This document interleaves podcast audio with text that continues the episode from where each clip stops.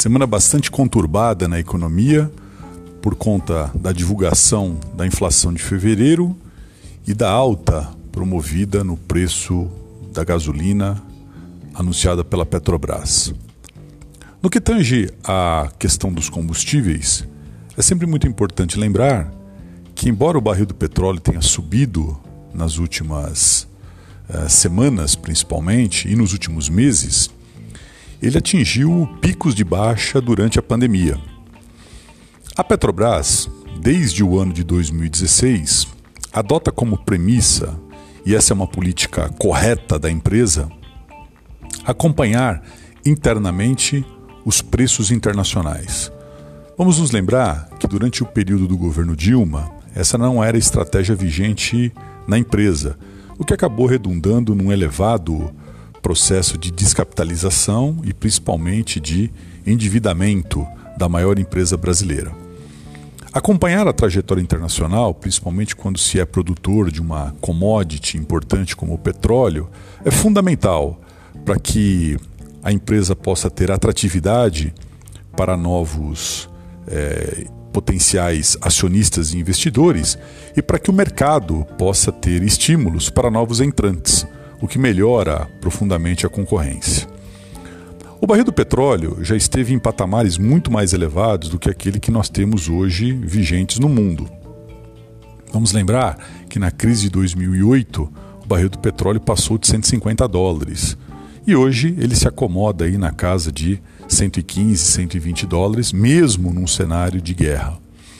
A Petrobras teve, durante as últimas semanas, a contribuição importante da taxa de câmbio. O recuo da taxa de câmbio nas últimas semanas fez com que a importação de derivados de petróleo não pressionasse tanto os preços internos, o que favoreceu muito o consumidor. Nesse momento, entretanto, não há nenhuma outra opção para a empresa senão anunciar uma, um reajuste para cima dos preços. As propostas que são discutidas nesse momento, infelizmente, se distanciam muito de uma solução ideal para esse problema que impacta diretamente o bolso do consumidor. Pensar, por exemplo, em isenções tributárias, em congelamento de ICMS, não resolvem o problema. Primeiro, porque acaba favorecendo quem precisa e quem não precisa dessa ajuda no mercado brasileiro. Exemplo: se se reduz o preço do o, o valor do tributo que incide sobre a gasolina, o consumidor de baixa renda e o consumidor de alta renda serão favorecidos. Ou seja, o preço vai cair para ambos.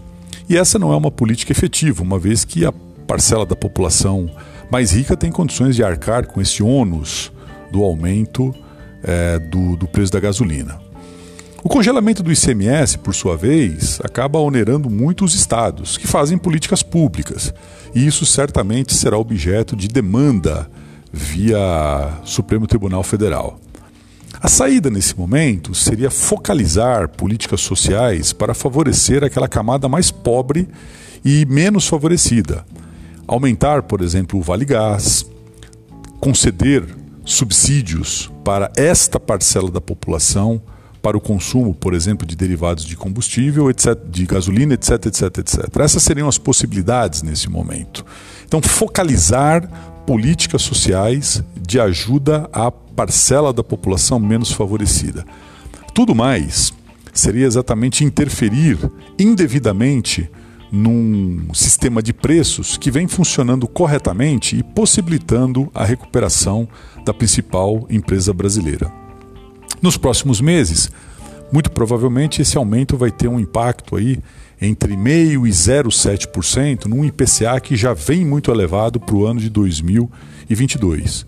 Então, muito provavelmente, o Banco Central, nesse momento, já começa a utilizar as suas armas para tentar fazer a inflação convergir para a meta em 2023 uma vez que em 2022, com esse aumento de preços, essa tarefa por parte do Banco Central é praticamente uma tarefa inglória.